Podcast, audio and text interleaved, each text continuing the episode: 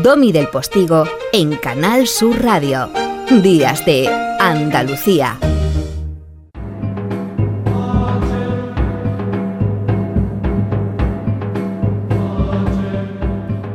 La primera libertad del silencio.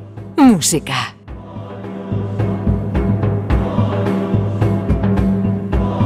Lo suyo, maestro, que ya sabemos que está usted aquí, no es necesario que tenga la humildad del silencio. Sí. Cuéntame. Bueno, pues hoy venimos a hablar aquí de los misereres, ¿de acuerdo? Eh, de la música de Semana Santa, ya sabemos, lamentaciones para Viernes Santo, las tinieblas de Viernes Santo, estaban mate, romances de pasión, pero hoy nos vamos a detener en el miserere. ¿Qué es el miserere?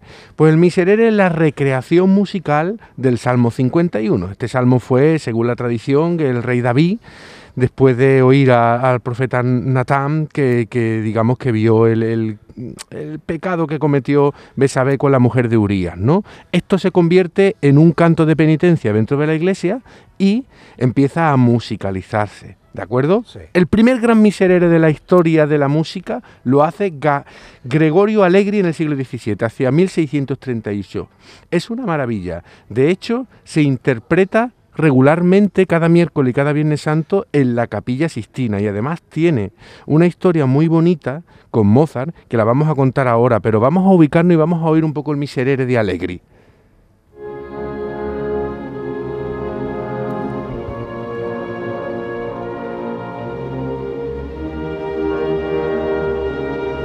Justo, justo no han pinchado el de El siguiente. Ahí.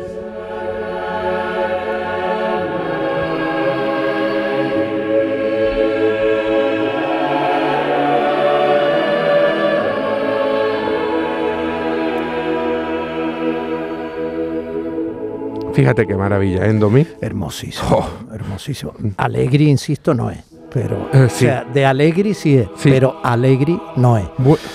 bueno, pues mira, este miserere lo mantuvo en secreto durante 150 años el Vaticano. Y se le prohibió a los músicos copiarlo eh, bajo, digamos, la, excomulgarlo realmente. O sea, era una cosa mm, enorme, ¿no? Bueno, pues allí se presentó Mozart con su papá en Roma en el año 1770, tenía ya 14 años, eh, y vio el miércoles santo el oficio de tinieblas. ¿no? Este oficio de tinieblas, pues imagínense, ¿no? Van apagando las velas desde el presbiterio, ¿de acuerdo? Hasta que se queda todo oscuro, mientras suena este miserere de Allegri, ¿no? Pues bueno, eh, Mozart resulta que solo de oírlo fue capaz de irse luego a la posada con su padre y copiarlo, completo. Y luego volvió el Viernes Santo con la música debajo del gorro que llevaba y terminó de, rematarlo. Y le escribía a Leopold Mozart, el padre de Mozart, a Ana María Per, su, su, mujer, la mamá de Mozart, le decía, habrás oído hablar a menudo del famoso Miserere de Roma, que es tan apreciado que a sus intérpretes se les ha prohibido reproducir fragmento alguno o sacar copias bajo pena de excomunión pues nosotros ya lo tenemos. qué, qué bolillo la sonrisa culta del gran artista. Oh. Qué peculiar. Qué pena que no te vean ahora mismo los oyentes porque vienes de Domingo de Ramos Total. Has estrenado la chaqueta porque yo no te la había visto nunca. Sí, está nueva, Lo sabía, lo sabía. Oh. Y esos rizos naturales que oh. tienes por genética, ¿esos son de tu papá o de tu mamá? Bueno, yo creo que son más bien de mi mamá. Bueno, no lo sé, no lo sé. Yo no tengo la suerte de, conocer. Bueno. Pues mira, eh, hablando de Mozart que copió y con este gran mérito ese Miserere de Allegri, vamos a oír el suyo, que es otra maravilla.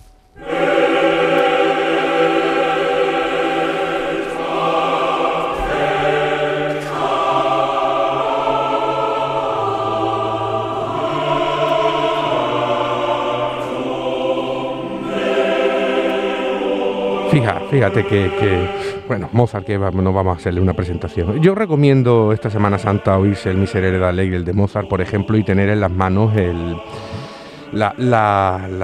el escrito que hizo Gustavo Adolfo Becker, Las leyendas misereres, ¿no? Una de poesía maravilloso porque te hacen te hace que reflexionar y estás, oyes un miserere de Mozart y, lees a Gustavo Adolfo Becker y bueno, no te hace falta más nada, creo yo, ¿no? Bueno, vamos a aterrizar el miserere en Andalucía, porque el miserere en Andalucía desde mediados más o menos del siglo XIX ha sido una cosa muy importante porque ha sido una tradición en las principales ciudades de Andalucía que se ha hecho cada año, en algunos sitios se perdió, pero algunas perduraron durante 150 años. Nos vamos a ir al miserere de Sevilla, que es el que compuso el pamplonés Eslava, que fue maestro de capilla de la Catedral de Sevilla de 1832. Que este año, precisamente después de 12 años, la Real Orquesta Sinfónica de Sevilla, eh, por mm, gracias del gerente Pedro Vázquez, han recuperado eh, eh, este Miserere después de 12 años y ha sido todo un éxito. vamos a oír el Miserere de Eslava.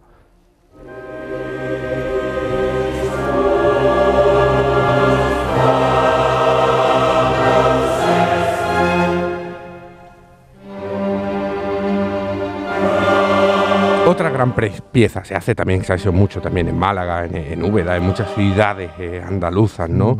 Vamos a otro gran miserere. En este caso nos vamos a ir a Granada. El compositor zaragozano Vicente Palacios, que fue maestro de la Catedral de Granada. Este miserere, que se estrenó en el año 1832, fue reclamado en el 51 por la Catedral de Málaga para tocarse. También fue interpretado en la de Cádiz durante 100 años consecutivos, porque la llevó el músico granadino Antonio Maqueda, que fue también maestro de capilla de la Catedral de Cádiz. Es un miserere delicioso.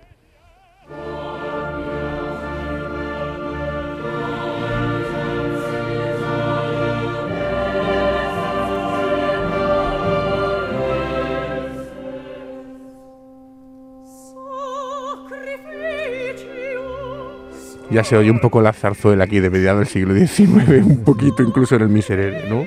Una maravilla. Sí, porque no pasa nada por decir eso, ¿no? no está como azarzuelado. Exactamente. Eh, eh, eh, hoy en día está evidentemente totalmente aceptado, pero no creas que esto no creaba prejuicios en su día, imagínate, ¿no? Porque claro, gente que se regaba las vestiduras, la Semana Santa era una cosa muy seria, muy fúnebre, ¿de acuerdo? Sí, y además, claro, claro, fundamentada en el sufrimiento, la pasión, el dolor, el luto, ¿no? Exactamente, y estos misereres también tienen su parte, algunos, este de Palacio, su parte más alegre, porque bueno, en definitiva, aunque sea la pasión de Cristo, pero también estamos conmemorando una cosa que nos debe hacer felices, obviamente, ¿no?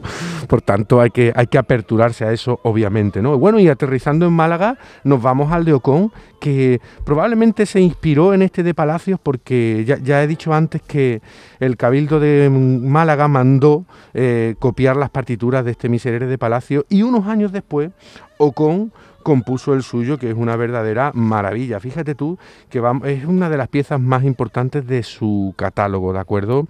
Según Martín Tenyado, probablemente eh, ya lo compusiera antes del año 1867. Vamos a ver una versión que grabaron en el 2003 precisamente la Orquesta Sinfónica Provincial de Málaga con Francisco de Galvez.